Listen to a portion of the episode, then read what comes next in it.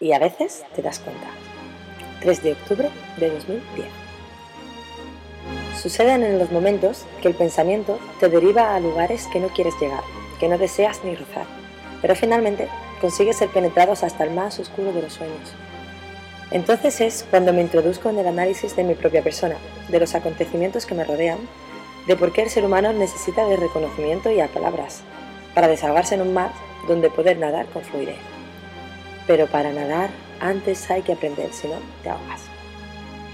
Y es ahí donde, cuando cierro los ojos y dirijo mis preguntas en el silencio de mis ideas, trato de aprender a conocer cómo funciona el interior de mis pensamientos, cómo actúa el alma y cómo se ejecutan los procesos de mi razonamiento. Descubro entonces la complejidad de estos y que quizás nunca termine de entenderlo, ya que, en un sistema de operar que se actualiza con cada etapa de mi vida, con los sucesos que va viviendo, con la experiencia y con los sentimientos, con el momento y con el tiempo. Descubro entonces que a veces no hace falta profundizar y que a veces es mejor navegar por la superficie para no ahogarte en la profundidad de las aguas del océano, que desde la superficie también puedes ver el cielo y el mar, y que hay un largo camino para llegar a ser un pez que no necesita de aire para respirar.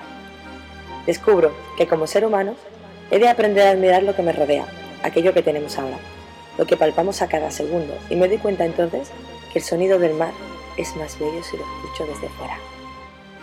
Es entonces cuando nace la sonrisa. Se enciende un brillo en el alma y el mundo lo puede percibir. Llegas a la orilla y ya sientes que nunca volverás a nadar porque ya estás a salvo. Y te deleitas con la puesta de sol y cae la noche. Y la vida continúa, con días, con noches, con mar, tierra, montaña, sol y hasta la lluvia. Te das cuenta de que la belleza de la vida no disfrutar más o menos, tener más suerte o menos, saber nadar o simplemente gritar más o menos.